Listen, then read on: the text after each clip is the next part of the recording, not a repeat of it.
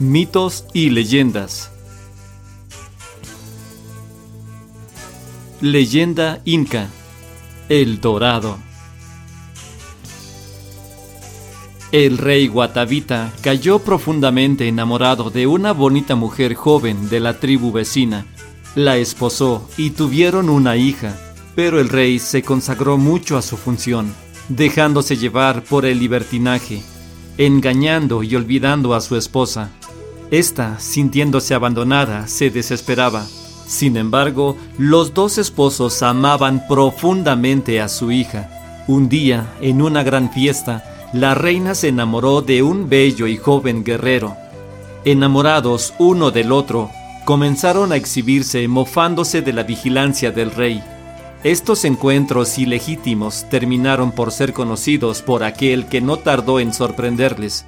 El guerrero fue hecho prisionero y sometido a terribles torturas hasta que le quitaron el corazón antes de empalarlo. Esa misma noche se organizó una gran fiesta en honor de la soberana. En el curso de la comida se le ofreció un plato refinado, el corazón de un animal salvaje. La reina lo miró con desconfianza. Después se dio cuenta con horror que estaba ahí un pedazo de su amante.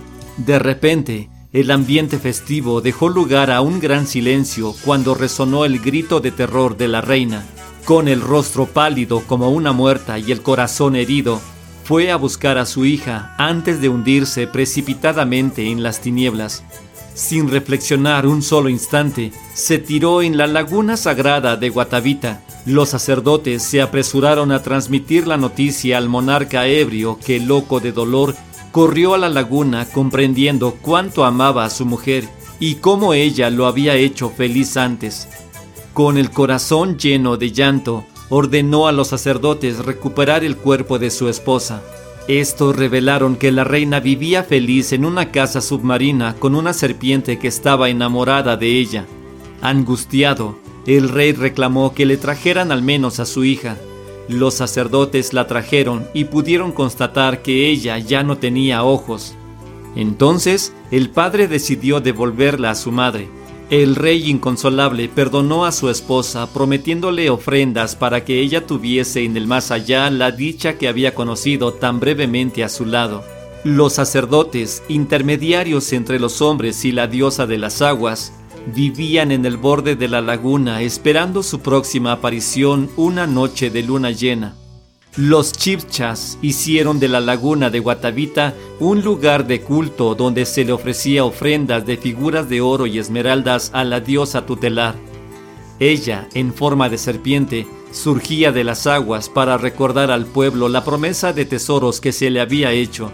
Las ofrendas se hicieron más y más numerosas a fin de calmar el dolor del rey. Pero la ceremonia tuvo luego otro objetivo. Era un acto político religioso que se realizaba para la consagración de un nuevo rey de Bacatá. Los días que precedían a la ceremonia, el rey y su pueblo comenzaban un periodo de ayuno y abstinencia. Durante este periodo confeccionaban máscaras y ricas vestimentas, arreglaban sus instrumentos de música y preparaban alcohol de maíz para el gran día. Los pueblos vecinos se unían a la fiesta y todos por un tiempo olvidaban sus penas y sus llantos. Después venía el momento tan esperado. Antes de que despuntara el alba, todo estaba listo para comenzar la procesión hacia la laguna sagrada. Al son de tambores y flautas, la multitud, engalanada de bellos atavíos y joyas, entonaba canciones. Después seguía el cortejo real escoltado por los guerreros portando arcos, flechas y lanzas. A pocos metros de la laguna, el rey descendía de su palanquín y se dirigía hacia la barca real, marchando sobre las capas que ubicaban bajo sus pies los guerreros y los cortesanos.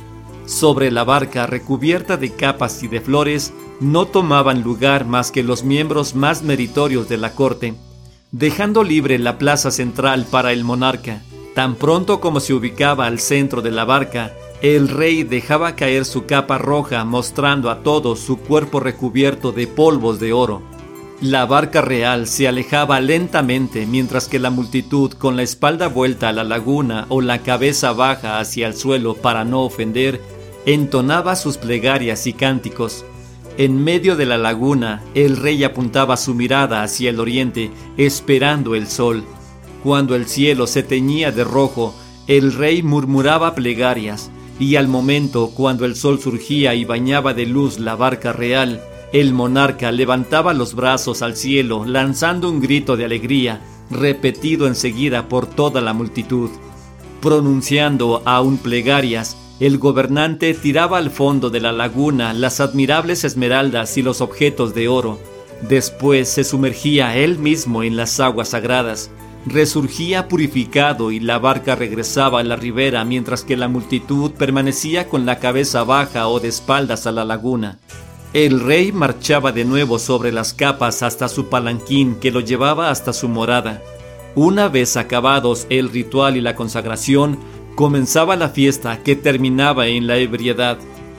El relato de este fastuoso ceremonial llegó hasta nuestros oídos por el conquistador español Sebastián de Benalcázar, quien obsesionado por el oro hizo la leyenda de El Dorado, que trajo a América una multitud de aventureros en busca de ciudades de oro